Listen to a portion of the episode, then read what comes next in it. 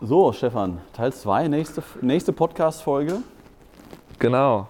Genau. Es Wie geht's weiter. dir? Sehr gut geht's mir. Wie geht's dir?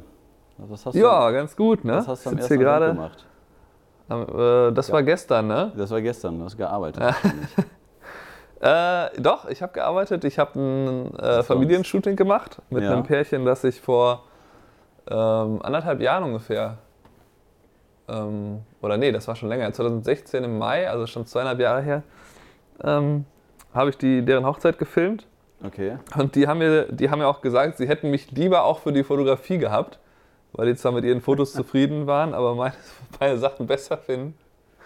Die haben dich dann als, als Videograf gebucht damals. Genau, die hatten damals halt schon einen Fotografen, als sie mich angefragt okay. haben. Und jetzt hast du die Fotos ja. gemacht am Sonntag. Ja, jetzt habe ich ein paar Fotos gemacht mit denen. Die haben jetzt einen dreijährigen Sohn. Äh, der ist dann natürlich nach einer Dreiviertelstunde ungefähr eingeschlafen auf dem Arm, aber dann ja, hatten wir eigentlich schon genug im Kasten. Ja, schön. Ähm, schön. Ja. Ja, wir haben es jetzt ja äh, Montag, wir zeichnen ja montags eigentlich immer auf. Wir wollen jetzt mal die Woche ein bisschen Revue passieren lassen. Wir hatten ja so ein bisschen schon in der letzten Folge gesagt, Highlights und Fails der Woche, Empfehlung mhm. der Woche. Ähm, ja, da, da, kommen wir gleich nochmal drauf zu sprechen. Aber wir haben uns ja selber jetzt nochmal die, die Challenge gestellt äh, bei YouTube, einen eigenen Weihnachtskalender haben wir uns ja quasi ausgedacht. 24 Tage bis Weihnachten, 24 Videos. Äh, erzähl du mal unseren Zuhörern, was, auf welche Schnapsidee sind wir da gekommen? Ja. Naja, wir haben uns halt ähm, überlegt, dass wir gerne ähm, so ein bisschen erzählen wollen ähm, über die Hochzeitsfotografie vor allem, so wie man damit anfängt und wie man was fotografiert und so weiter. Und dann habe ich äh, halt eine Themenliste erstellt, mit 24, ähm, 24 Themen, wo halt so im Grunde geht es ja damit los, ähm, wie man anfängt und so weiter. Und dann halt geht es halt im zweiten Teil dann so in der zweiten Hälfte darum, wie man konkret dann was fotografiert. Und dann wollen wir halt so ein bisschen die Bilder zeigen, die wir da machen und vielleicht auch noch so ein bisschen Videomaterial ähm, was, wie, das aussieht, wenn wir halt arbeiten. Ne? Also damit wir anderen, anderen Fotografen quasi was, was mitgeben können, was wir für Erfahrungen gesammelt haben und dass diese Fotografen dann nicht die gleichen Fehler machen wie wir zum Beispiel. Ne? Genau, wir wollen, wir wollen ja generell, das haben wir jetzt in den letzten, oder, oder also wie, jeweils... Wie du ja immer sagst, die, die Fehler, die ich mache, du hast ja keine gemacht. Ja, ist natürlich schwer übertrieben. ja, aber aber man muss sagen, ich habe halt natürlich... Äh, tatsächlich, ähm, also auch wenn mir natürlich immer Fehler passieren, wir haben ja in der letzten Folge ein paar erzählt, ähm, habe ich mhm. zumindest das Glück gehabt, dass ich halt schon viele dieser Stolpersteine äh, wusste, die, als ich angefangen habe und die dann eben vermieden habe, indem ich eben vorher ähm, viel solche Podcasts wie diesen hier oder halt Videos angeschaut habe, wo eigentlich immer schon besprochen wird, okay, ich habe jetzt angefangen und das und das waren die Probleme und dann kannte ich zumindest die möglichen Probleme schon. Das hat mir halt sehr, sehr viel geholfen, dann halt weniger davon zu machen. Ja. Ähm, ja, weil dir das viel geholfen hat, deswegen machen wir das jetzt ja auch. Und deswegen wollen wir heute in der heutigen Folge einmal so ein bisschen die Rückmeldungen einmal durchgehen, die wir so die letzten Tage bekommen haben auf die ersten Videos. Sollen wir da mal reingucken? Stefan? Äh, lass, lass, uns doch vorher noch mal kurz, äh, ich würde gerne eine Geschichte erzählen, zu, weil okay. wir jetzt immer die Highlights und Fails so, äh, der Woche machen wollen. Ja. Da würde ich gerne raus. dann damit anfangen, weil das eine ganz coole Story ist. Und zwar ähm, also das Highlight war ich gestern. Ja. Ich mache erstmal den Fail, das ist, glaube ich, interessanter. Okay. Ähm, und zwar war ich gestern halt, ähm, nach diesem Familienshooting hatte ich mich mit einer anderen Fotografin verabredet, die wollte ähm, Fotos machen von diesem, dieser äh, Silo City heißt. Das sind ja diese, ähm, diese Getreidesilos mit den Aufzügen, für die ist halt Buffalo sehr bekannt, weil die hier erfunden wurden ja. dass Buffalo vor 100 Jahren noch wichtig war, ähm, war das halt äh, so ein wichtiger Industriestandort. Noch wichtig. Und das ist halt so eine spezielle Formation, die halt jetzt, glaube ich, auch unter Denkmalschutz oder was, wie das auch mal hier heißt, ja. steht. Und ähm, so, da brauchte sie halt für so eine Geschichte für die Washington Post ein Foto von. Und dann äh, habe ich gesagt, ja, lass uns doch mit der Drohne dahin gehen. Das ist ja so ein riesen Gelände, das kannst du ja so kannst du so nicht gut äh, ohne Drohne machen. Oh Gott, eine Drohnengeschichte von Stefan. Ja, erzähl weiter. So, und dann ähm, bin, äh, dann bin ich erstmal schon gestartet, weil sie war nicht da und die Sonne ging gerade so, war so schön da drüber. Also es war so gerade hinterm Untergehen. Mhm. Ja, und dann äh, kam sie dann und dann hat sie weiter, ist sie weitergeflogen, hat ein paar Bilder gemacht und so. Ja, und dann haben wir irgendwie, als dann das Licht gerade nochmal etwas äh, interessanter wurde, ähm, da gab es halt so, ne, die, die quasi so diese, diesen roten Himmel dann. Ja. Als die Sonne quasi schon fast untergegangen war, fing dann der äh, Himmel an so orange äh, zu werden. So, und dann äh, haben wir halt die zweite Batterie da reingepackt, die war aber nur zu ungefähr 50 Prozent aufgeladen. Okay, aber das war deine, ja, dein, das war deine Drohne, ne? Das war meine Drohne, das war die Phantom, die Phantom 4 okay. Pro. Ja. Ähm, so, und dann habe ich Libby halt fliegen lassen, weil sie nicht wollte, dass ich die Fotos mache, weil sie die ja veröffentlichen will letztlich. Oh, ja. Ja, und dann ist Libby halt losgeflogen. Und dann ich so irgendwann, du Libby, jetzt, äh, ne, also 25% Batterie, jetzt fang mal an zurückzufliegen. Ja, ja, ja, ja ich flieg, flieg schon zurück, ne? Und dann gucke ich halt so, auf einmal sind da halt 17% Batterie. Ich so, jetzt Libby, gib mir das Ding her. Ich lande das Ding jetzt. Oh, oh, ja. Und, äh, war, war ja, und dann auf ist, einmal... Ist da nicht auch Wasser? Ja, ja. Ihr seid über Wasser geflogen. Das ist ja der Buffalo River. Ja, okay. Nee, und was passiert ist, das war halt ganz komisch. Normalerweise hat man ja dann, ähm, also wir hatten schon das, ähm, also dann kam schon die Meldung, der würde jetzt nach Hause fliegen wollen und so, und dann haben wir das schon gecancelt, äh, weil das passiert ja meistens schon so bei um, um die 20 Prozent oder ja. sowas. Ja. Ähm, und er hatte eigentlich noch ein paar Minuten Flugzeit, von daher war alles okay und wir waren auch nicht so weit weg. Aber ähm, auf einmal hat er dann halt das gemacht, was man nicht mehr canceln kann, nämlich dass er gesagt hat, ich lande jetzt, ich kann nein. nicht mehr nach Hause fliegen. Oh nein. So, und dann das Ding, da, wir, wir standen halt neben dem Fluss, ne? Und dann waren quasi vor uns diese riesigen Silos. Ja, und wo war und die dann, Drohne zu dem Zeitpunkt? Ja, und die Drohne war halt über diesen Silos, mitten drüber. Und, ähm, und dann sagte der halt, ja, ich lande jetzt, ne? Und dann konntest du auch nichts mehr abbrechen. Dann war da nur so ein, so ein ausgegrautes X für abbrechen. Das gab es nicht mehr. Ach Scheiße. Und es war halt eigentlich noch 17 Prozent. Ich so, was soll denn das? Wieso? Na, und, aber ich konnte nichts machen. Ich hatte das in Ding in der Hand und dann kaum hatte ich das in der Hand. Ja. Äh, kaum hatte ich das Ding in der Hand, fing die Drohne halt an, irgendwelche komischen Sachen zu machen. Also sie flog dann halt auf einmal noch ein Stück weiter nach, nach geradeaus und fing dann an, runter zu, zu landen. Ne? Oh Gott. Und ich dann so, ich wusste ja nicht, wo die ist. Und dann habe ich halt so schnell nach unten geguckt. Also ich habe dann meinen äh, mein Gimbal dann da nach unten gedreht, die Kamera. Ja. Und dann sah ich halt, okay, es könnte klappen, dass sie jetzt zumindest nicht auf einem dieser Türme da landet oder so ein Quatsch. Ne? ja. Und anscheinend, also das war halt echt krass, ähm, die ist dann, das ist so eine Art Dreieck, die dann diese Gebäude machen. Und die ist dann direkt neben einem der Gebäude gelandet. Also ich glaube, dass die halt einfach ähm, gewusst hat, die hat ja diese Karte und so, ne? Okay. Ähm, dass da ein Gebäude ist und das ist halt, wo der Boden ist. Und dann ist die ist halt quasi drei Meter neben so einem Gebäude gelandet. Okay. Und auch ganz stumpf, einfach ähm, gelandet. Und dann war halt, ähm, und dann sind wir halt da schnell hingefahren und sie hatte ja an da eh eine Genehmigung zu fotografieren, deswegen konnten wir dann auch da das Tor aufmachen und dann da schnell reinlaufen. Ja. Aber dann konnte ich die Drohne halt schon sehen, wie die da einfach seelenruhig da auf dem Boden stand, noch am Blinken war, war noch an. Also, ähm, also, das Ding ist automatisch nach unten gegangen und ist dabei auch nach links, weil, weil die dann automatisch quasi dem Hindernis ausgewichen ist bei der Landung. Ja, ich bin mir ziemlich sicher, dass er halt wusste, äh, was da ist. Also, das okay. muss irgendwie so gewesen sein. Naja, und dann ja, habe ich das Ding halt da einfach vom Boden aufgelesen. Oh, du Glücksbild, du Glücksbild. Ich dachte, ich dachte, jetzt hast du noch, noch eine auf deiner Liste. noch eine Phantom. Nee. Ja, nee, jetzt alles gut. Glück Aber das war halt echt schon, äh, ja, war schon krass. Also ja. Daher, hätte bei ja 20 Prozent sollte man schon mal im gehabt. Landeanflug sein. Hätte ja noch eine zweite gehabt. Ja, die hatte ich jetzt nicht mit, ne? ähm, naja, ja, das war halt, äh, ja, das war auf jeden Fall. Das war dein, dein Fail ja, der Woche. Fail der Woche. Kommen wir zu deinem Highlight. Highlight? Highlight. Ähm, also die, da würde ich sagen, die, die Hochzeit am, am Samstag, die war halt einfach äh, sehr, sehr spektakulär insgesamt. Es gab halt. Ah ja, ich habe die Stories gesehen, ja.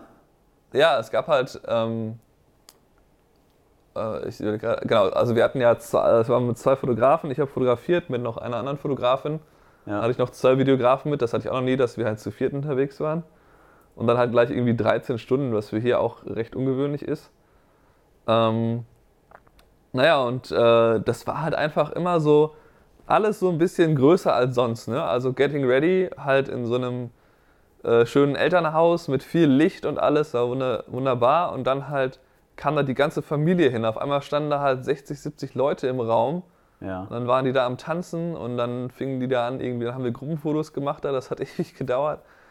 Und das war halt echt immer eine Nummer größer. Ne? Und dann hatten wir natürlich so diese riesen äh, Wedding Party mit irgendwie 24 Leuten ungefähr.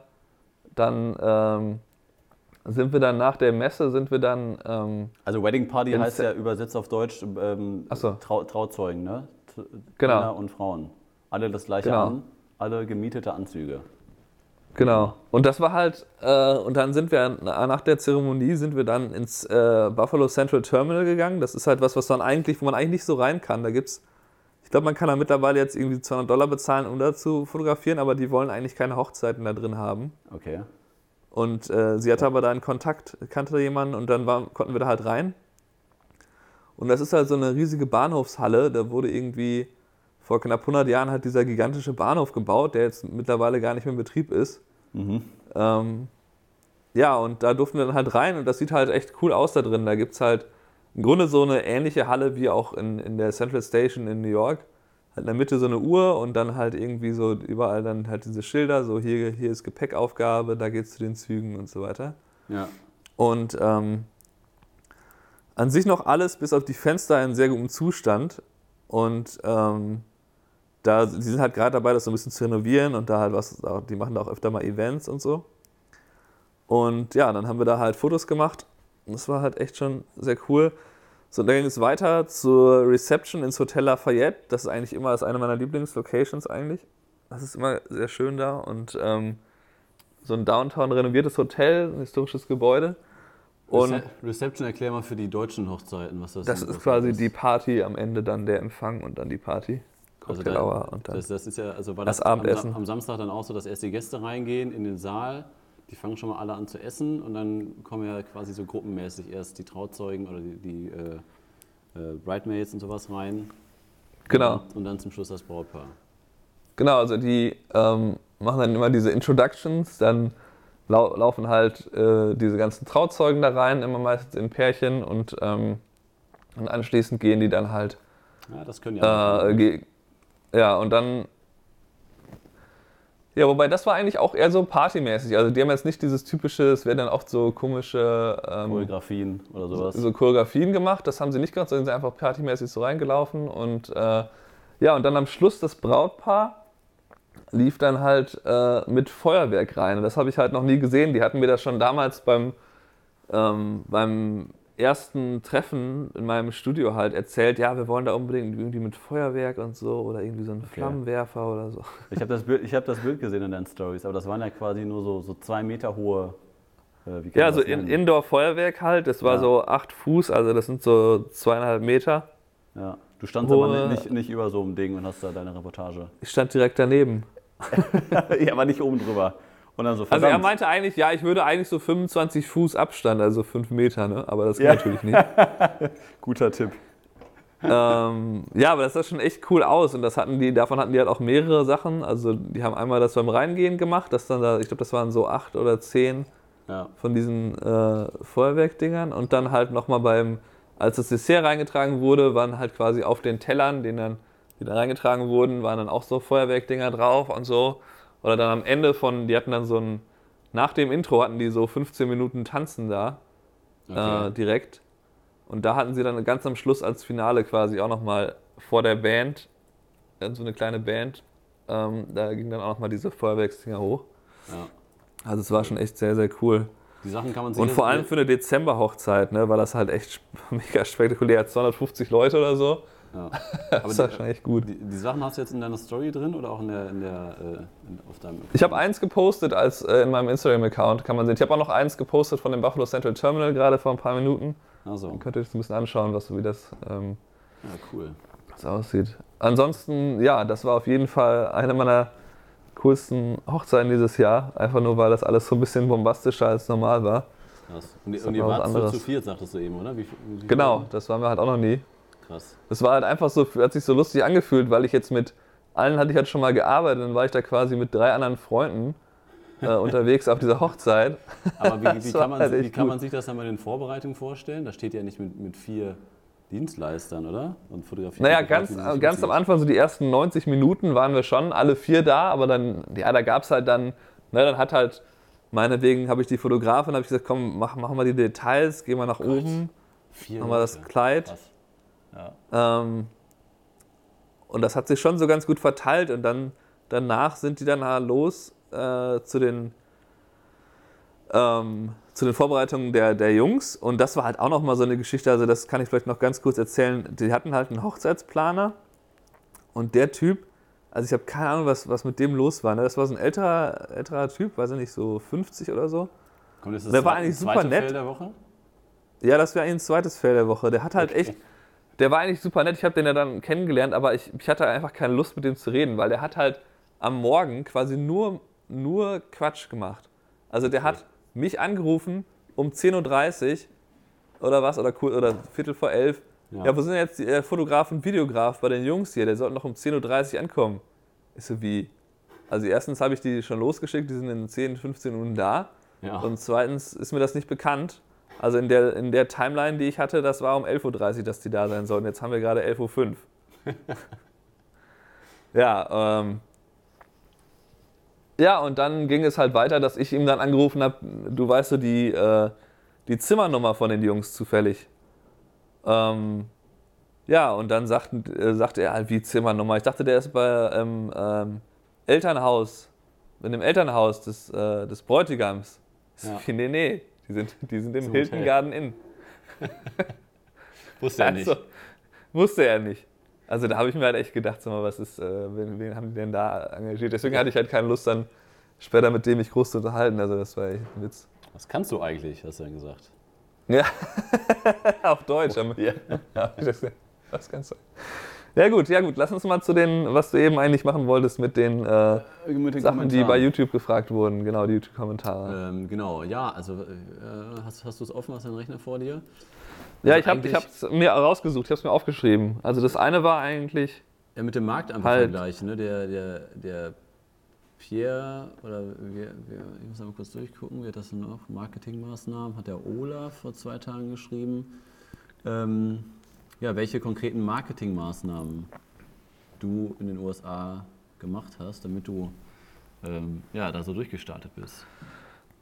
Genau, also das wäre, glaube ich, der, der, wichtigste Punkt. Weil, wie hat das überhaupt geklappt? Ich habe das ja einmal kurz gesagt in dem Video, dass ich halt so ähm, 2015, in dem Jahr, wo ich angekommen bin, habe ich halt so ungefähr 7000 Dollar in Marketing investiert.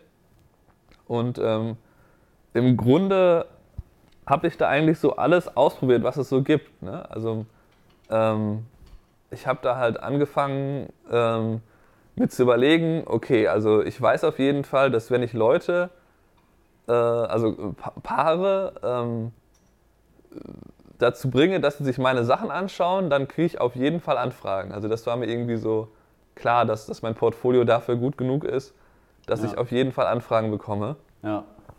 Und noch da, äh, noch da hinzu kommt, dass ich jetzt zu dem Zeitpunkt noch nicht so teuer war. Da lag ich halt vielleicht, keine Ahnung, 1000 ich glaube Anfang 1500, vielleicht so im Durchschnitt 2000 oder sowas. Ähm, Aber hast du in Google, Google, Google ähm, hast du da Geld reingesteckt? Ad, AdWords, ja, ich habe also ich ein bisschen mit Google experimentiert, habe mich da aber ehrlich gesagt nicht so gut zurechtgefunden, weil ich das fand, ich fand das relativ teuer. Da musste man halt doch so einen Dollar bezahlen, dass jemand dann auf seine Webseite klickt letztlich. Mhm. Oder zum Teil sogar noch mehr. Und das fand ich halt vom Verhältnis her überhaupt nicht gut, weil ich meine, dafür, dass ich einen Klick auf die Webseite bekomme, da kann ich halt nicht jeweils einen Dollar für ausgeben, weil davon klickt ja jeder, klicken ja die 10 mindestens erstmal weiter. Ja, aber du hast das dann über diese, ähm, diese Liste, wie, wie heißt die nochmal? Äh, dieses Thumbtack oder was? Nee, was war das denn? Ach, du, ach, ach, du meinst mit, mit Google AdWords? Ja, ja, nee, du hattest doch mal hier, wie heißt das, dieses eBay Kleinanzeigen für Craigslist. Genau, Craigslist, genau, das meine ich. Achso, das habe ich auch mit. Das ist eigentlich eine kostenlose Kleinanzeige, so, so, so wie eBay Kleinanzeigen. Ja. Ähm, das habe ich probiert, da habe ich halt reingeschrieben, hier, ich habe jetzt hier äh, halt reduzierte Preise für diese Saison, weil ich so neu bin und so. Äh, aber da habe ich eigentlich fast nichts komischerweise von bekommen. Also da habe ich, glaube ich, genau eine Hochzeit drüber gebucht. Ja. Äh, dann immerhin zu meinem damals größten Paket, aber ähm, ja, da kam irgendwie nicht viel. Also das war halt, ähm, okay. das war vielleicht auch, weil das, weil Craigslist halt eigentlich eher so in Richtung Hobby, Amateure, unprofessionell geht. Okay. Ähm, wahrscheinlich lag das daran. Worüber hast du dann die meisten Buchungen bekommen? Na, ich glaube, die meisten waren halt über diese Website, ich weiß nicht, die gibt es wahrscheinlich in Deutschland nicht. Äh, das heißt halt Thumbtack. Ähm, das war halt so ähm, quasi, die habe ich halt gefunden, weil ich eben auf der Suche war, ich brauche irgendwie eine Möglichkeit, quasi Brautpaare direkt anzuschreiben, ohne da jetzt irgendwie, keine Ahnung, bei Facebook rumzusuchen, ob Freunde von meinen Freunden sich gerade verlobt haben oder so. Ja. Weil das halt natürlich ziemlich merkwürdig ist, wenn du da ja. äh, quasi direkt Leute anschreibst. Also habe ich irgendwie mit ein bisschen Glück halt diese Seite gefunden, Thumbtack, die halt noch damals sehr neu war. Das war so ein kleines Start-up. Und die hatten halt das Prinzip zu dem Zeitpunkt noch, ähm, die Brautpaare. Ähm, Ach, die haben ihre Hochzeit die werden quasi, gestellt. Genau, die werden quasi über Google da so rein, ähm, reingelotst. So ja. eben die, die wesentlichen Infos. Wo ist die Hochzeit, wann ist die Hochzeit, wie viel Budget haben die, dass sie mhm. so ein bisschen so grobe Angaben machen. Äh, ich glaube, es gab da in Deutschland sowas wie. My, ähm, My Hammer gibt's. My Hammer, genau. Ja. Das ist so ein ähnliches Prinzip. Ja. Wo Oder man halt. Check, 24 bietet das jetzt auch an. Ja. Also das ist eigentlich ganz cool, weil dann hast du halt die Möglichkeit, direkt ein Brautpaar anzuschreiben, von dem du auch weißt, dass du an dem äh, Tag mhm. halt, wo die heiraten, Zeit hast. Also du, du verschwendest quasi nicht Geld darin, irgendwie bei Google das da reinzuschreiben. Jeder, der Hochzeitsfotograf Buffalo eingibt, dass er das sieht. Ja. Und sobald ja, er draufklickt. Also das, das, aber das Problem ist ja daran, dass die Leute sich dann gegenseitig wahrscheinlich unterbieten. Ne? Also du musst ja dann einen Preis abgeben und letztendlich geht es ja darum, dass das Brautpaar dann quasi den günstigsten nimmt, oder? Geht es ja nicht nur über den Preis? Naja, also ähm, dadurch, dass, äh, dass das ja eigentlich ein Luxusprodukt ist oder auch ist jetzt keine Handwerkerleistung, äh, sondern eine andere Serviceform, war es eigentlich so, dass klar, man kommt damit, dadurch, dass es ja noch relativ günstig war, kommt man da schon ganz gut hin, aber ich glaube, wenn jetzt ein Brautpaar von mir ein Angebot bekommt für meinetwegen 2000 Dollar, oder sagen wir mal, sagen, dass es 1500 sein nur, äh, und dann jemand anders sagt denen hier, für 500 Dollar mache ich das, und dann schauen die sich deren Profile an mit den Fotos und deren Webseiten, mhm. dann sehen die ja schon den Unterschied. Also da hatte ich eigentlich nicht das Gefühl, dass das ein Problem ist, sondern es war halt einfach für mich ideal, weil du hattest ja, es gab eine Beschränkung, dass maximal fünf Leute durften denen halt schreiben. Okay. Und, ähm, und dadurch hat es jetzt nicht irgendwie, dass da 20 Leute geschrieben haben. Ja. Und dann hast du ja noch die Reviews, nachdem ich dann da so ein bisschen ähm, die ersten Aufträge gemacht habe, hatte ich dann halt sehr gute Reviews da und war dann halt, äh, hatte dann am Ende dann 2016 tatsächlich irgendwie elf Hochzeiten gebucht über diesen über diesen einen Kanal. Aber ich glaube, das ist aber auch schwierig zu vergleichen, oder? Also ich meine, da können wir zur nächsten Frage kommen. Da, ähm, da geht es darum, der Grummler74 hat äh, unter, das, unter das Video geschrieben, mir stellt sich die Frage, ob der deutsche Markt mit dem Markt in Buffalo vergleichbar ist. Weil ich glaube, wenn du, wenn sich das jetzt junge Fotografen aus Deutschland anhören, dass du das so gemacht hast, also wenn ich sowas lese bei eBay Kleinanzeigen, da gibt es ja auch Brautpaare, die da reinschreiben, suche Foto Hochzeitsfotografen und dann kannst du die, die Brautpaare anschreiben. Also so eine Hochzeit will ich gar nicht begleiten. Ich meine, da ja, haben wir, da ja, haben klar, schon im letzten Podcast drüber geredet, was das dann für Brautpaare sind. Ja klar, auf jeden Fall. Du kannst das jetzt, also natürlich vergleichen kann man ja prinzipiell erstmal alles. Ne? Also man ist jetzt vergleichbar ist alles. Aber es ist halt nicht so, dass es äh, eins zu eins so umsetzbar ist. Es geht ja auch äh, eher, eher finde ich, darum, dass man halt ähm, sich damit beschäftigt, äh, welche Marketingmaßnahmen passen äh, für mich am besten. Mache ich ja. lieber was, wo ich halt jedes Mal eine neue Nachricht an jemanden schreibe ja. und dann dafür in dem Fall halt auch bezahle? Oder bin ich eher jemand, der sich, zum Beispiel, das mache ich jetzt persönlich, ähm, bin ich jemand, der vielleicht einfach in irgendeinem so, so, einem Katalog stehen will, also ein Online-Verzeichnis, wo halt die ganzen Dienstleister aufgezeichnet, äh, wo die alle äh, drin aufgelistet sind, wo man dann sich halt auf Hochzeitsfotograf klickt und dann zahlen quasi alle, die auf der ersten Seite stehen wollen, die zahlen dafür. Ja. Und ähm, da muss ich quasi nichts machen. Das steht dann halt da als permanente Anzeige online und dann werde ich angeschrieben und wenn ich angeschrieben werde, dann reagiere ich. Ähm, aber wie, das ist halt. Wie, aber wie war das denn? Haben die. Weil ich meine, wenn du nur den Preis raushaust, dann, dann das ist ja die einzige Bemessungsgrundlage, worauf dann das Brautpaar achten kann. Und in Deutschland gucken die dann nicht auf die Fotos, sondern sagen, okay, der ist der teuerste, der fliegt raus und der ist der günstigste, den gucken wir uns mal an.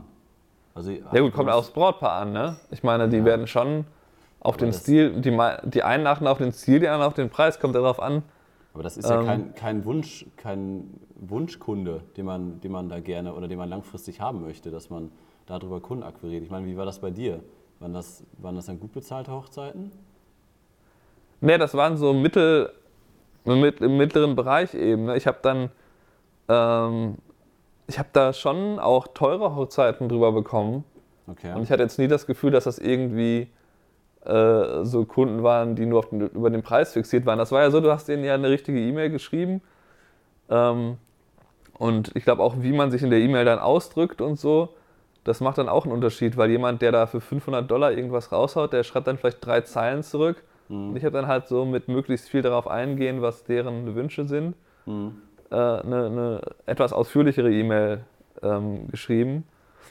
Aber ich glaube, dass, ähm, dass eben der, der wichtigste Punkt ist, dass man sich dann am Anfang eben eher damit auseinandersetzt, was gibt es für Werbeformen und was kann ich mir davon leisten. Äh, das ist wichtiger als eben, äh, was ist das nächste Objektiv, was ich mir kaufe. Ja. Also ich glaube, ja. das ist halt der wichtige Punkt. Und das natürlich, klar, in Deutschland wird das alles ein bisschen anders laufen. Du musst vielleicht andere Webseiten finden. Ähm, du kannst vielleicht, ähm, also, kannst vielleicht besser mit Google arbeiten oder sowas. Also man kann das ein bisschen mit, mit Check24 vergleichen. Ein Kollege hat mir das mal gezeigt, der das, der das manchmal macht. Das ist genauso, wie du es gerade beschrieben hast. Da stellt ein Braupaar quasi einen Auftrag rein und dann sagen die ungefähr, was die für ein Budget haben und dann kannst du da dein Angebot abgeben und sagen, was du, was du dafür alles bietest und was deine Webseite ist. Und das sind echt nur Ramschhochzeiten. Also das ist alles so zwischen 400 äh, Euro bis maximal 1000. Und dann wirst du dann auch unterboten und nee, ich mache es dir für 350. Und äh, wenn, wenn man dann mit seinem Portfolio interessant ist, dann wird dann noch gesagt, ja hier, aber äh, der andere Fotograf, den finden wir auch ganz gut, äh, der würde das für 50 Euro weniger anbieten, aber wir würden gerne dich buchen, willst du es zum gleichen Preis machen? Also ich glaube, da, vielleicht unterscheiden sich da die Märkte auch. ja, das habe ich nie, also das habe ich nie erfahren, dass dann die Leute versucht haben, mich irgendwie. Ja, ich meine, klar, es ist immer noch besser, äh, wenn du so startest. Ne? Also wenn dich keiner kennt und du, du kannst gar nicht über die Qualität trumpfen, weil dich keiner kennt und keiner auf die Bilder äh, aufmerksam wird. Du musst ja irgendwie erstmal auf dich aufmerksam machen. Und das ist natürlich deine gute Methode gewesen, dass, dass du Buchen kriegst, dass du mehr Portfolio bekommst, dass sie Leute äh, dich, dich kennen in Buffalo. Ähm, aber langfristig, da wirst du mir ja zustimmen, geht es dir eher darum, dass die Leute dich aufgrund der guten Bilder buchen. Deswegen, ja klar, also ich habe dann auch... macht man das ja am Anfang, weil die Leute deine Bilder noch nicht kennen. Ich habe dann auch, ich war dann am Anfang auch ein bisschen überwältigt davon, dass ich halt auch so komischerweise als einziger genau bei dieser Website halt Erfolg hatte. Mhm. Und ähm, dabei hat ein Drittel meiner Hochzeiten von dieser einen Website. Und dann habe ich mir halt überlegt, okay, für 2017 musst du halt versuchen, da runterzugehen von. Du ja. machst da einfach nicht mehr so viel. Und ich habe dann auch irgendwie Mitte, ich glaube, das war Mitte 2016, ähm, habe ich dann auch angefangen, einfach quasi mich gar nicht mehr um dieses Marketing so viel zu kümmern, sondern einfach zu sehen, wie viele Anfragen kriege ich denn jetzt organisch oder halt aus dieser einen Geschichte in dem einen Katalogverzeichnis im Internet, ja. wo ich halt dafür bezahle. Und das hat dann auch funktioniert. Und dann bin ich halt, hatte ich halt 2017 noch ein paar Hochzeiten von diesem äh, Thumbtack, weil das halt irgendwie noch so über, so quasi so Reste von dem, wo ich das noch gemacht habe, waren. Ja. Ähm, aber ich habe da auch so, zum Teil halt, gab es da halt so Sachen wie, dass die Leute hatten da irgendwie Budget, keine Ahnung, 500 bis 1000 Dollar und dann habe ich denen da 3.000, 4.000 Dollar Pakete verkauft, nachdem die gesehen haben, was sie dafür bekommen eben. Ne?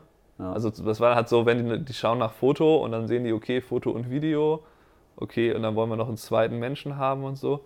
Also das. Ähm Aber sag das mal in Zahlen. Du hast ja, was hast du, 7000 Dollar oder sowas in was für einem Zeitraum? Äh, innerhalb eines, also quasi innerhalb eines, naja, innerhalb des Jahres, aber es war, glaube ich, wirklich von März, wo ich angefangen habe, bis Dezember, ne? Also quasi eigentlich nur ein Dreivierteljahr. Okay. Aber wie gesagt, aus den 7000 Dollar wurden dann halt 34 Hochzeiten. Ne? Also natürlich nicht alle darüber, aber halt ja. ähm, schon ein Großteil über irgendwelche bezahlten Werbemaßnahmen. Ja, und ich krass. glaube halt, dass, dass dieser, ähm, also das kannst du ja, erzähl du mal vielleicht gleich, wie, dass du ja, du hast ja mehr aus diesem, aus dieser Mundpropaganda da mhm. angefangen. und ja, hast eigentlich nie was für Geld in, für Werbung investiert. Ja, das hat natürlich und ich bin mir halt, gedauert. Genau, ich bin mir halt sicher, dass das, wenn ich jetzt, es gibt einen Fotografen, den ich sehr, sehr gut finde und ähm, der hat auch eigentlich nie was zur Werbung ausgegeben. Der jetzt halt auch mal, nee, nee, das lief alles nur über diese Mundpropaganda und so. Und denke ich mir mal, ja, ist ja schön und gut, wenn ich irgendwie, wenn der sieben Jahre dabei ist und jetzt genug Paare haben, die ihn empfehlen, mhm. dann mein, scheint das ja für ihn zu funktionieren. Aber das geht halt leider nicht, wenn ich jetzt seit drei Monaten in Buffalo bin, dann ja, äh, wird es jetzt nicht rumsprechen, das dass ich da 2013 eine Hochzeit im Botanischen Garten fotografiert habe. Ja. also, deswegen ja. denke ich halt, dass man das damit beschleunigen kann. Ne? Ja. Ja klar, um das, um das zu vergleichen, bei dir ging es dann natürlich dann sehr, sehr schnell, dass du sagst, innerhalb von, was war das, in einem Dreivierteljahr? Also neun, neun Monaten. Neun ja. Monaten hast du 7000 Dollar Werbebudget da investiert und hast da 34 Hochzeiten durchbekommen. Und ich habe kein Werbebudget investiert und war nach drei Jahren, also ja, doch nach drei Jahren ungefähr, war ich auch bei 34 Hochzeiten. Das dann aber halt nur ja. über, über Empfehlung. Also das ist halt schon, wenn du, ja, das hat ja dann gut geklappt und dann ging es halt auf jeden Fall, hast du dir gutes zwei Jahre gespart.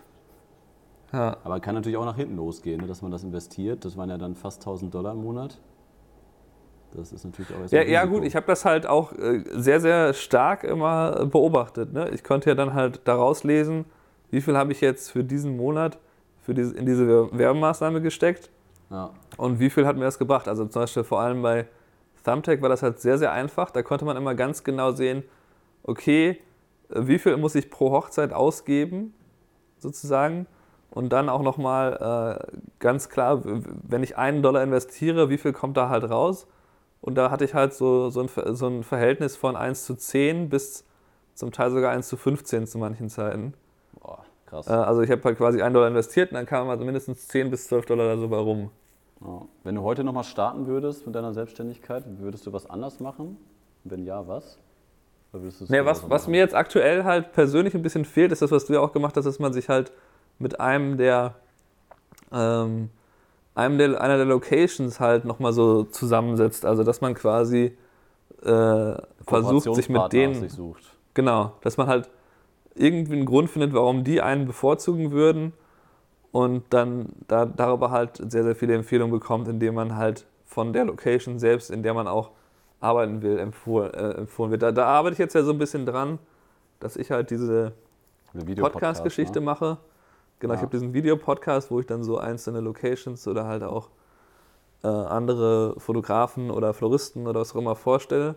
Mhm. Und ähm, ja, da habe ich jetzt einige Locations, die da halt sehr, sehr interessiert dran sind und das werde ich jetzt in den nächsten Wochen mal machen, dass ich mich dann vor allem auf die konzentriere und dann halt hoffe, dass die mich dann, dann im Anschluss dann halt mehr empfehlen, weil das, das wäre halt noch so ein Baustein, der mir mehr oder weniger komplett fehlt.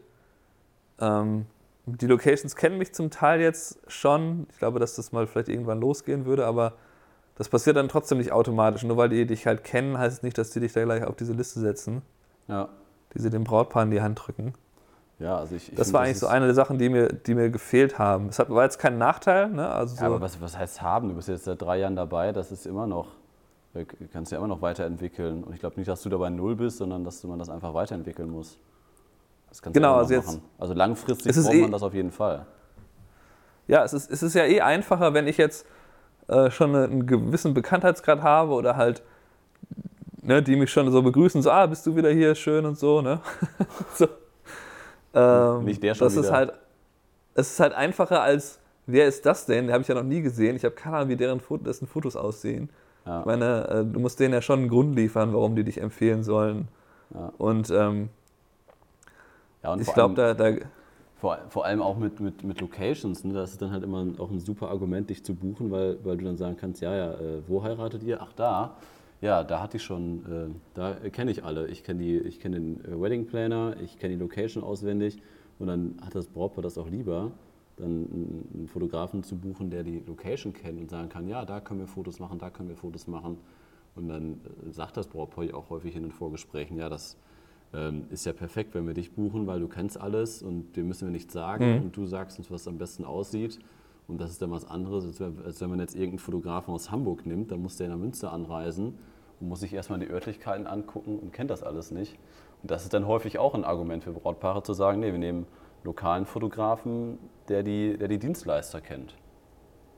Ja, genau. Das ist auf jeden Fall für viele Brautpaare irgendwie ausschlaggebend, wobei ich dem immer versuche zu widersprechen, weil ich Was? halt sage, dass man meine Kreativität eigentlich fördert, wenn ich wo neu bin. Ich meine, ja. ähm, okay. es kommt natürlich darauf an, wie die Möglichkeiten sind, aber ich finde halt, äh, also ich finde, es ist natürlich nicht falsch. Klar, wenn ich schon da war, dann ja, ist ja, es etwas einfacher. Ja, aber die Brautpaare fühlen sich dann wohler einfach. Oder wenn du zum Beispiel, wenn du zum, zu einer Vorbereitung kommst und du kennst die Stylistin, du kommst äh, zur freien Trauung, du kennst die freie Traurednerin, äh, duzt die und fragst, wie es dem Kind geht, oder du kennst den Pfarrer persönlich oder, oder kennst die Band, den DJ, was weiß ich.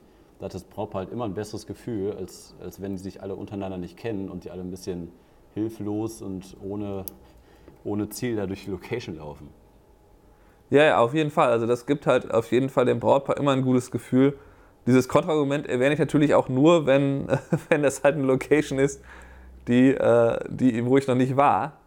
Und an, andersrum, andersrum sage ich natürlich schon ehrlicherweise immer, ah ja, ja, da, da war ich schon öfter und so, da habe ich schon, ne?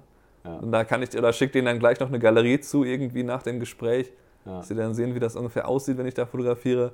Ja, also es ist natürlich ein Vorteil. Ja, hast du denn auch mal ein schlechtes Gefühl, wenn, wenn das Brautpaar dann irgendwie anfängt, von irgendeinem Schloss oder irgendeinem Ort zu reden, wo du gar keine Ahnung von hast, wo du noch nie warst? Und dann musst nee. du leider eingestehen und sagen, nee, nee, da war ich noch nicht. Erzähl mal, wo ist das? Kennst du das nicht? Nee. Nee? Nee, nee null. Also ich sage dann halt ganz klar, das ist kein Problem. Ich habe ja auch, keine Ahnung, in Mexiko fotografiert, in nee, North mein, Carolina, ich, ich, in... Naja, ich meine jetzt, wenn das hier sitzt und sagt, also wir, wir würden gerne die Fotos da machen. Ähm, warst du das schon mal? Kennst du das? Und dann hast du das noch nie gehört, Schloss so und so. Und dann musst du dann in der Situation eingestehen, nee, da war ich noch nicht. Zeig mal, was, was ist denn das? Nee, dann, also wieso, dann würde ich halt, normalerweise, ich sitze ja da meistens mit dem iPad am Notizen machen. Mit dann googelst du schnell. Ja, ja, das kenne ich. Sicher. Nee, nee, na gut, dann schaue ich mir das halt kurz an und dann sage ich denen da was zu. Dann sagt denen halt, okay, das was Also eben zu, zu so einer Situation kommst bei dir gar nicht, dass die dich das fragen. Naja, dann würde ich halt sagen, okay, äh, ich gucke das mal eben nach, ich war da noch nicht. Und Diese amerikanische Mentalität. Ja, okay. Und ja, dann okay. kann ich denen da halt so grob was zu sagen, wenn, wenn ich halt ein Bild davon sehe oder so. Okay. Ähm, also ich, ich, ich habe halt nie ein Problem damit, mir jetzt irgendwas einzugestehen. Ich finde halt das Aller, Allerwichtigste am Anfang ist sowieso, dass du halt immer 100% ehrlich bist. Ne? Dass du halt ganz ja, klar sagst, absolut. ich habe erst drei Hochzeiten fotografiert und so und dass du halt nie irgendwas vorgibst äh, zu kennen oder zu wissen, was du eigentlich nicht kennst. Ne? Ja, aber also ja, ich, ich stimme dir absolut zu, aber ich habe halt am Anfang meiner Selbstständigkeit habe ich halt immer gedacht, ach du Scheiße, jetzt muss ich eingestehen, dass ich das überhaupt nicht kenne, weil ich dann halt auch immer gemerkt habe, die Brautpaare finden es besser, wenn der Fotograf die Location schon kennt. Und dann ist halt immer die Rückmeldung, wenn die mich fragen, Kai, warst du das schon mal? Und dann sage ich, ja, ja, da war ich, da war ich erst vorletzte Woche, da sind die mega happy.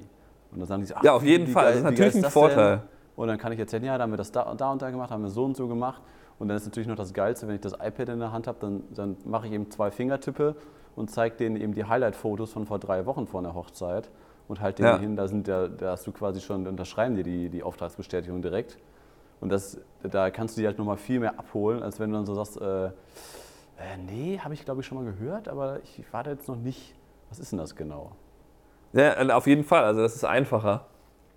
Ähm, und sicherlich ein Vorteil. Aber kommen wir noch mal ganz kurz, also was ich zu den anderen Marketing-Sachen, die ich gemacht habe. Vielleicht, also ich habe mich nicht eingearbeitet in Facebook so richtig, sondern da nur so rumprobiert mhm. und gemerkt, dass ich letztlich da einen Dollar pro Like bezahle. Und das bringt natürlich irgendwie gar nichts. Ähm und ansonsten bei, bei Instagram war es, glaube ich, ähnlich. Da habe ich auch so einfach rumprobiert und auch nicht so richtig was gefunden, was so funktioniert. Ja. Ich hatte jetzt ja auch zum Beispiel, ähm, letzte Woche habe ich ja so ein Familienshooting gemacht und war dann so begeistert davon, das hat halt echt Spaß gemacht. Und ähm, dachte dann, okay, dann mach doch mal irgendwie so ein Gutscheinangebot, machst du halt statt 500 Dollar, sagst du, das kostet 250 und, und dann haust du da irgendwie 25 so Zertifikate raus. Ja. Und hab dann da auch ähm, bei Instagram und bei Facebook Werbung für geschaltet, aber bisher habe ich genau ein weiteres Shooting halt äh, von einer, die halt zufällig Deutsch kann, die in Buffalo wohnt. Okay. Äh, das machen wir jetzt irgendwie in die, äh, ich glaube, nächste Woche oder so. Ja. Ähm, ja, aber ich musste, ich glaube, das lag halt daran, dass, dass ich quasi eine kurze Anzeige hatte und dann klickt man da drauf und dann kommt man auf meine Webseite halt, wo man das direkt kaufen kann. Mhm. Und dann werde ich halt einfach nochmal so eine äh, Landingpage, nennt man das ja hier. Also quasi so, ich habe jetzt ja noch ein zweites Shooting in der Art gemacht. Dann würde ich halt so die, die Bilder dann da nochmal so ein bisschen präsentieren und auch so einen Text zu schreiben, was wir da eigentlich konkret machen. Und was es jetzt sein soll, aber ich glaube, die Leute haben es einfach nicht richtig verstanden. Also da haben schon einige draufgeklickt und so. Und ich meine, wenn da 50, 70 Leute auf einen Link klicken und keiner kauft das, dann ist das ja schon ein bisschen komisch. Ja. Von daher habe ich da wahrscheinlich einfach noch Fehler gemacht. Ja, hat man. Kann nicht immer alles ja. äh, erfolgreich sofort laufen. Ja, muss man auch mal. Ja. ja, sehr gut. Okay. Dann gut, dann, dann, müssen wir noch über den Vergleich USA und, ähm, so. und Deutschland ein bisschen genauer vielleicht drauf eingehen. Ja. Also was denn aus deiner Sicht? Du hast ja ein paar Hochzeiten jetzt hier gemacht. Oh, das, das, haben wir doch bestimmt schon mal thematisiert letztes Jahr im Podcast. Hört mal alle Folgen durch, da werdet ihr es wahrscheinlich finden. Ähm, nein, nein, nein. Wie, wie kann man das denn jetzt abgekürzt zusammenfassen? Naja, also, ich glaube, deine erste, dein, dein erstes Ding ist ja immer, dass du halt sagst, ja, ich weiß, warum das hier teurer ist, muss man ja arbeiten. Ja, das also, war immer so dein. Ja, stimmt, das ist immer so mein Resümee gewesen. Also, ich, ich weiß nicht, sechs oder sieben Hochzeiten habe ich jetzt ja in den USA mit dir zusammen gemacht. Und das Krasseste ist einfach, ähm, also der größte Unterschied ist eigentlich, dass in den USA alles sehr, sehr gebündelt in kurzer Zeit stattfindet. Also da kann man sich das halt so vorstellen, dass man, wenn ich das jetzt hier, unsere New York-Hochzeit mit äh, Yannick und Julian, ähm, wenn ich dann kurz die Timeline durchgehe, 15 Uhr waren wir im Hotel, die Jungs kamen eine Dreiviertelstunde zu spät, also war, wir waren 15.45 Uhr. Dann hatten wir 20 Minuten Zeit für die Vorbereitung im Hotelzimmer mit sechs oder sieben Personen komplettes Ach, so kurz waren wir da nicht? Dann, wir, waren da keine, wir waren da maximal eine halbe Stunde. Das war ein Echt? komplettes Chaos, ja. Und dann war Und die beiden noch da am Duschen und so, ne? Ja, genau. Und dann war irgendwie 16.15 Uhr oder 16.20 Uhr ging es dann äh, mit der Limousine, wieder mit dem Auto hinterher, ging es dann Richtung äh, Location. Und um 17 Uhr, ich weiß nicht ob 17 oder 17.30 Uhr war, ich meine, es war 17, ist ja auch egal. Auf jeden Fall, dann ging es direkt zur Location und äh, die freie Trauung stand äh, äh, die freie Trauung stand, was wollte ich sagen, hat stattgefunden, das wollte ich sagen. Und ähm, danach kam dann quasi, ist schon die Sonne untergegangen und dann äh, wollten wir noch das Brautpaar-Shooting machen. Das war schon im Dunkeln und dann kam direkt äh, quasi, die Leute haben angefangen zu essen, wir mussten ganz schnell Familienfotos machen. Äh, es kamen diese Introductions, dass die, die beiden Jungs da reingelaufen sind und alter Schwede, das, das war von 15.45 Uhr eigentlich nur bis 19 Uhr war das durchgehend jede Minute, mussten wir da quasi Film und Fotos machen. Und ich war so fix und fertig, nach, nach noch nicht mal vier Stunden. Äh, ja, dein, dein, dein, dein, weißes Hemd war schon transparent, weil es ja. so unfassbar heiß war. Ey, das, und für da draußen am Rumrennen war. Und, und du mit der Gleitcam in der Hand. Ja, war das nicht auch meine erste Hochzeit? Weiß ich gar nicht mehr. Oder was die zweite? Keine Ahnung, auf jeden Fall. Ich das, war die, das war die erste. Ja, das kann sein, aber ich habe dich nur angeguckt. Lauren und Tom war danach, ne? Ja, ja genau. Da habe ich dich nur angeguckt und so gedacht, ey, was ist das denn hier? Das kann ja wohl nicht wahr sein. Das war halt alles hektisch und super eng halt alles zusammengetaktet. Das heißt, die, die legen auch gar keinen Wert darauf, Zeit mit ihren Gästen zu verbringen, weil die, die, die Gäste, die, die essen dann alle. Ähm, oder hier in North Carolina, das war ja auch so. Die, die, die fangen alle an zu essen, dann macht man das Brautpaar-Shooting, dann vom Brautpaar-Shooting geht es dann direkt zum Hochzeitstanz und dann wird das Brautpaar auch noch an einen eigenen Tisch gesetzt. In der Zeit, wo die sich ja. mit den Gästen unterhalten könnten, werden die nochmal so separat von allen Gästen zehn Meter entfernt in die Mitte des Raums gesetzt, damit sie sich bloß mit den Gästen unterhalten können. Und dann direkt Party äh, auf die Tanzfläche. Und wenn die Party gerade richtig angefangen hat, dann fährt die Limousine vor und dann ist Auszug. Dann nochmal alle mit, mit, mit, mit, ähm, mit, mit, mit den Wunderkerzen war das. Mit ne? Wunderkerzen, genau. Und dann gehen sie raus, ab, ab ins, äh, in eine Limousine rein und zum Hotel. Und dann guckst du auf die Uhr, es ist 20.30 Uhr. Und du stehst yeah. dann nur so, ey. Und ich, ich, ich weiß noch, was ich da, ich habe gesagt, ich mache hier nie wieder eine Hochzeit. Was soll denn das hier alles? Und ich habe mich so aufgeregt, dass die, dass die so einen schönen Tag so schnell abarbeiten und das gar nicht genießen. Und das ja, wobei das, da, da, da, da muss ich auch sagen, dass du halt einige der Hochzeiten, die wir halt zusammen hier gemacht haben, die waren halt einfach etwas ungewöhnlich strukturiert und halt. Ähm, ja, Moment. Wir haben halt auch recht wenig First Look gemacht, ne? Aber das dachte ich halt bei der ersten Hochzeit, okay, das war jetzt vielleicht eine Ausnahme. Dann habe ich bei der zweiten gedacht, okay, das war vielleicht auch eine Ausnahme. Aber jetzt nach sechs oder sieben Hochzeiten habe ich ja dann auch zu dir gesagt, du Stefan, ich glaube, das sind gar keine Ausnahmen, das ist ja immer so. Und, ja, ich äh, meine, klar, es, es, passiert schon oft, dass die das halt relativ komprimiert machen, aber das kommt auf das Paar an. Also ich habe ja schon alles erlebt, ich habe schon äh, Sachen gehabt wie morgens um neun treffen wir uns zum First Look damit die da ganz in Ruhe da ihre Shootings machen können und dann irgendwie um 1 Uhr zur Zeremonie und keine ja. Ahnung. Ja, ja. Also es gibt halt unterschiedliche Hochzeiten und zum Beispiel alleine das mit dem First Look macht das halt oft sehr, sehr viel entspannter. Ja.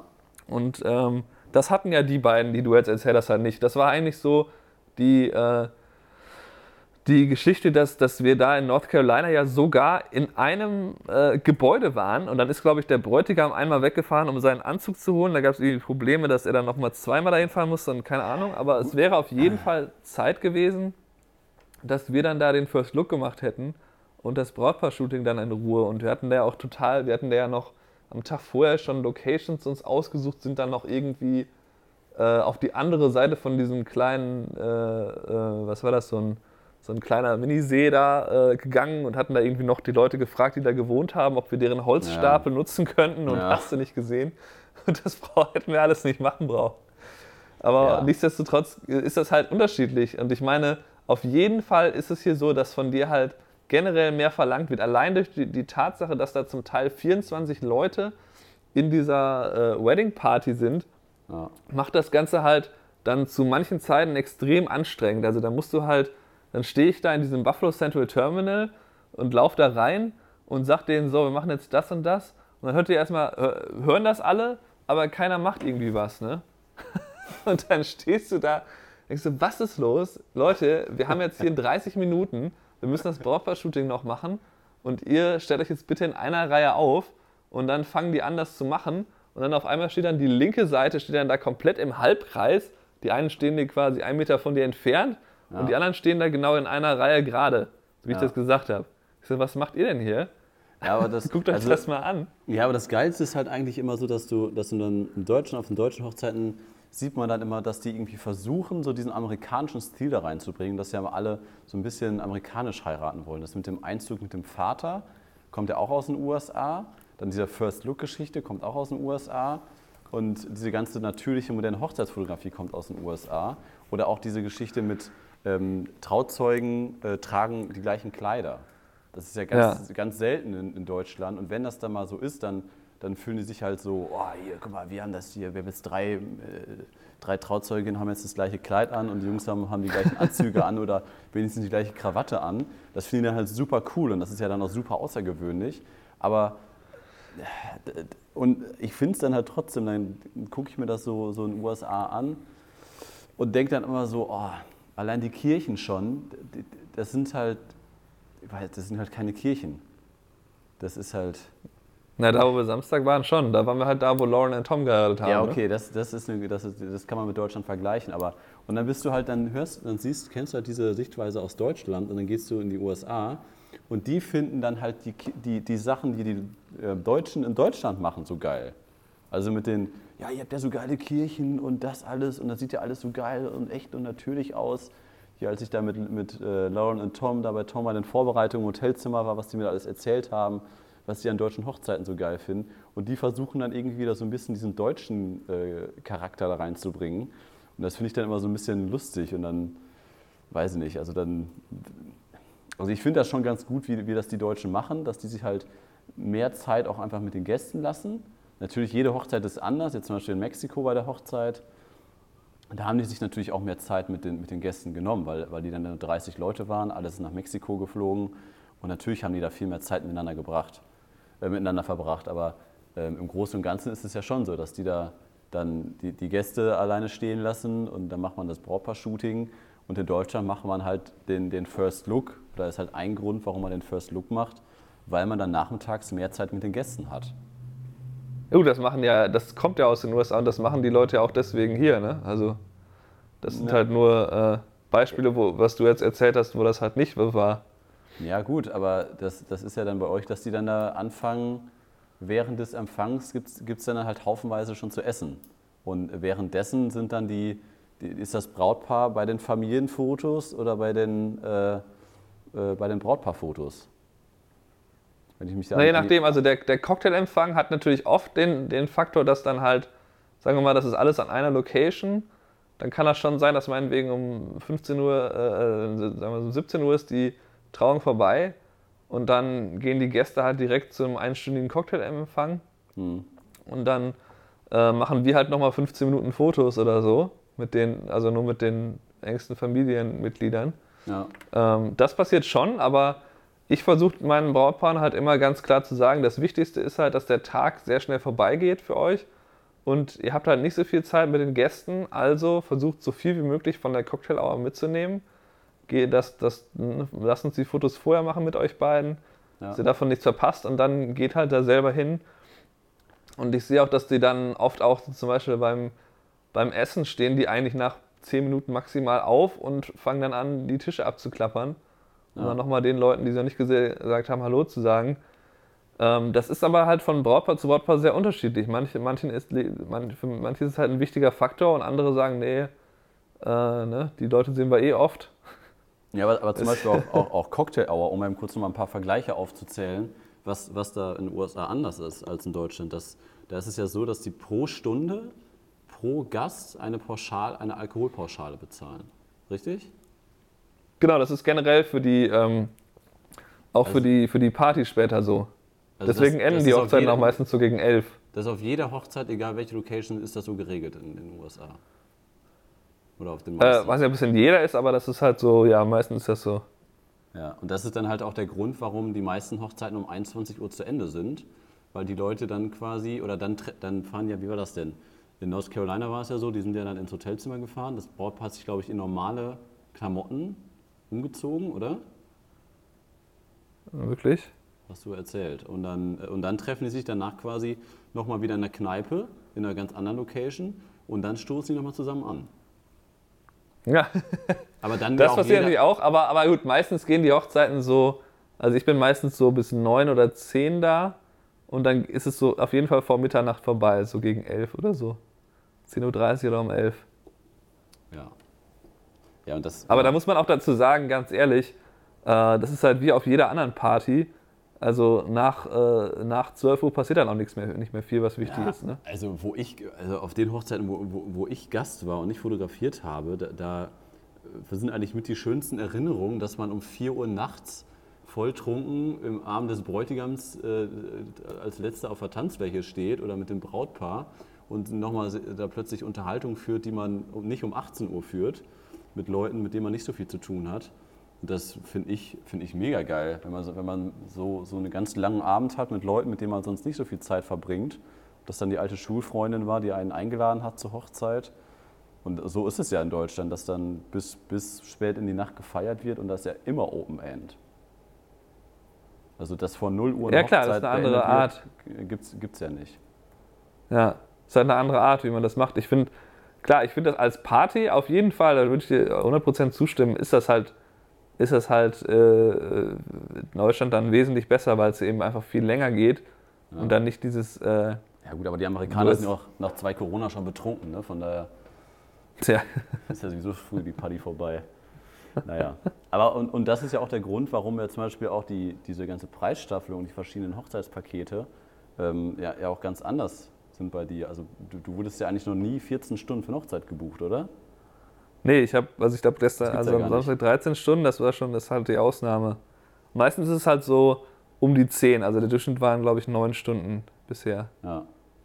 ja. Das ist dann schon komplett mit Vorbereitung und weil da meistens immer um 21 Uhr Feierabend ist, reichen dann 9 bis 10 Stunden aus. Ja, und das muss man aber auch dann sagen, das ist natürlich auch als Fotograf angenehmer. Also ich habe jetzt, ähm, äh, ich habe halt, wenn ich, einen, sagen wir mal, ich habe einen 9-Stunden-Tag im Durchschnitt, dann ist es halt für mich nicht so problematisch, zwei, drei Hochzeiten am Stück zu fotografieren. Mhm. Ähm, einfach nur durch, durch die Tatsache, dass ich halt nicht da 14 Stunden mich verausgabt habe, sondern halt ähm, eine normale äh, Arbeit, quasi einen normalen Arbeitstag habe von der Länge her. Mhm. Und das, das macht es natürlich in dem Fall auch angenehmer. Ja, aber um, um das Ganze jetzt nochmal abzuschließen, also ich, ich habe mich im Vorfeld halt, bevor ich Hochzeiten in den USA selber fotografiert habe, mit dir zusammen, habe ich mich gewundert, warum das noch teurer ist als in Deutschland, wenn du einen Hochzeitsfotograf in den USA beauftragst. Ähm, und wenn man das dann selber macht, und da sind dann nur sechs Stunden und du siehst dann den Preis, den dann ein Fotograf in den USA für sechs Stunden nimmt, denkst du dir, boah, der verdient ja noch mehr, das ist ja unglaublich viel Geld. Aber wenn du dann selber diese sechs Stunden in den USA eine Hochzeit fotografierst, da habe ich dann auch zu dir gesagt, so, nee, sorry, also da möchte ich lieber weniger bekommen und für sechs Stunden Hochzeit in Deutschland fotografieren, aber dafür komme ich abends im Bett wenigstens ein bisschen klar und habe dann nicht einen kompletten Zusammenbruch. Was ja leider bei ja, also, Film dann so ja. war bei mir. Ja, ja, klar. Am Anfang ist das halt echt hart, vor allem wenn man halt, wenn du halt das Filmen den ganzen Tag in der Form nicht so gewöhnt bist. Also für mich ist jetzt mittlerweile halt, äh, bin ich halt einfach so ein bisschen daran gewöhnt. Aber klar, wenn ich jetzt ähm, einen sehr langen Tag habe, dann merke ich das auch, dass ich halt so eine Art Hangover habe, äh, ohne was getrunken zu haben. Weil das halt einfach so anstrengend war. das ist ja der ganze Sonntagmarsch. Ähm, ja, kann, kann, kann durchaus vorkommen. Also ich, äh, ich weiß nicht, ich finde halt, also ich, ich finde das sehr, sehr cool, eben das hier so zu erleben, wie das hier abläuft und wie die Leute auch drauf sind vor allem. Ja. Ich finde halt, dass einfach so die, diese Lockerheit der Leute, so während den Vorbereitungen schon und so, oder auch wie du mit den Familienmitgliedern dann äh, redest und so, das ist halt alles ähm, Finde ich total cool und ähm, ich, ich würde halt jetzt nicht zurückgehen wollen nach Deutschland da diese andere Form da äh, weitermachen wollen. Äh, aber klar, ist natürlich Ansichtssache. Ne? Man, ich glaube, man ist dann halt immer so, man denkt dann, glaube ich, auch immer so, ich zum Beispiel denke schon oft, oh, wenn ich jetzt so eine geile europäische Kirche da hätte, ne? so, selbst die Kirche da in Ruxel ist ja cooler als hier 90 Prozent der Kirchen. Ja. und dann, und äh, dann denke ich mir halt so, ja, also äh, das wäre schon cool zu haben. Also es ist dann, glaube ich, immer so, dass dann ist halt das Gras ist dann halt grüner auf der anderen Seite. Ja. Und du denkst halt auch so, oh, so eine amerikanische Hochzeit, dann diese coolen äh, äh großen Wedding-Partys dann und so. Aber ähm, wenn man es dann selber macht, dann ist es wahrscheinlich so, dass man dann doch lieber das hat, wo man halt dran gewöhnt ist. Ne? Ja, ja, das stimmt. Und ähm, ja. Ja, Grundsätzlich denke ich halt, dass wenn es jetzt nochmal um das, um das zu vermarkten, äh, um da den, die Unterschiede festzumachen, das kann man halt nicht so richtig konkret sagen. Es geht halt nur darum, äh, sich das, wie ich das eben gesagt habe, in, in, in, in ähm, so quasi irgendwie eine Form zu finden, wie man halt die Brautpaare erreichen kann, dass sie sich die, seine Sachen anschauen und dann, das ist ja eigentlich so der wichtigste Schritt, dass halt jemand sich deine Bilder anschaut und dann, wenn du dann dafür bezahlst, dann beschleunigst du quasi diesen Prozess einfach. Ja, also mittlerweile ist ja vielleicht von den bezahlten Hochzeiten, ist es so ungefähr ein Drittel oder so, ne, die ich halt so. Ein, also ich glaube, so ein Drittel meiner Hochzeiten kommt halt über diese eine Geschichte mit The Nord, mit diesem Hochzeitskatalog online mhm. zustande. Ähm, dann kommt ein Drittel halt über Google und ein Drittel halt über Empfehlungen von anderen Fotografen vor allem. Und das ist halt sehr, sehr, das war halt eine sehr, sehr ausgeglichene Saison dann dieses Jahr. Wertest du das immer aus? Schreibst du das auf? Ja, ich, ich schreibe mir halt nur bei den Buchungen auf. Hm. Also ich mache das einmal im Jahr, dass ich dann halt durchgehe und dann gehe ich quasi alle meine Buchungen durch und sage, okay, äh, wo kamen die jetzt her? Und dann nach, ähm, kann ich meistens dann auch gut recherchieren, dass das irgendwo in der E-Mail drin stand oder dass ich mir das dann im Gespräch aufgeschrieben habe, wo kennt ihr mich eigentlich her und so. Und das ist schon, ähm, finde ich jetzt ein sehr, sehr ausgeglichenes Verhältnis. Mal gucken, wie es jetzt nächstes Jahr wird. Ähm, aber deswegen wollte ich daran jetzt eigentlich nicht groß was ändern, ne? weil das halt ganz gute Basis ist, dass dann halt sich das gegenseitig quasi unterstützt, dass dann, wenn man bei, bei, bei, Google dann weniger kommt, dass man dann halt nicht abfällt, sondern dass man halt mehrere Quellen hat. Ja. Ja, aber abschließend nochmal eben gesagt, Stefan, das, äh, das klingt jetzt alles ein bisschen, äh, klang jetzt alles ein bisschen böse, was ich über die amerikanischen Hochzeiten gesagt habe. Aber ich habe dir auch schon gesagt, sehr gerne möchte ich auch nächstes Jahr wieder natürlich mit dir eine Hochzeit äh, in Buffalo begleiten. Also wenn du da nochmal Bedarf hast, ne? weißt, du, weißt du Bescheid. Ja, ich habe ja erst 18 Buchungen. Wie erst 18 Buchungen? Läuft wohl nicht ja. ja. Läuft nicht so gut, ne? Ja. Ja, es ist schon, ähm, macht, macht wohl Spaß und äh, wenn wir das nochmal hinkriegen, wenn du nochmal einen Videografen brauchst, dann komme ich vorbei. Gut. 26. Mai könnte ich dir anbieten. Ist, ist ja auf die, 18. Die, August. Die, die, ist ja auf die Daten hier durch, durchzugeben, sonst äh, hast du nachher viele E-Mails. So, hey, hier, ich, ich würde vorbeikommen. Ich, bin da, ich bin, hab da gerade Urlaub. Von unseren 100 Hörern meinst du? 120 Hörer? Von den 12 Hörern. Ach, so wenig sind es auch nicht. Ja, ja gut. gut. Die, die, die Termine gehen wir durch, wenn wir den Podcast jetzt beendet haben, würde ich sagen. Ja, und abschließend können wir nochmal, ähm, ja, wir haben sieben, sieben weitere Videos, werden wir, werden wir hochgeladen haben, wenn wir den nächsten Podcast aufzeichnen. Das geht mir gerade durch. Genau, schaut auf jeden Fall mal rein. Ja, unser YouTube-Adventskalender, guckt da mal vorbei. Und ähm, bis dahin wünsche ich dir noch eine schöne Woche, Stefan. Jo, dir auch. Wir, wir, werden uns ja noch häufiger äh, sprechen bezüglich der Videos. Und äh, ja, allen genau. Zuhörern danke fürs, fürs Einschalten. Und äh, ja, wenn es euch gefallen hat, kommentiert das Ganze mal. Und Stefan, hast du jetzt noch abschließend. Brauchen wir eigentlich ein Intro für unser, für unser, für unser Podcast? Irgendwie. Nee. Intro, Outro. Machen wir nicht. Der, das war der Podcast von Stefan und Kai. Nee. Machen wir nicht. Machen wir nicht. Na gut. Wenn wir die 1000 Hörer erreicht haben, dann machen wir das. Na gut, dann machen wir es nicht. Dann wird das nie dazu kommen. gut, alles klar. Wir haben ein bisschen überzogen, aber macht ja nichts. War ja interessant. Jo, alles, alles klar. klar. Schöne Woche noch. Ciao. Bis nächste Woche. Ciao.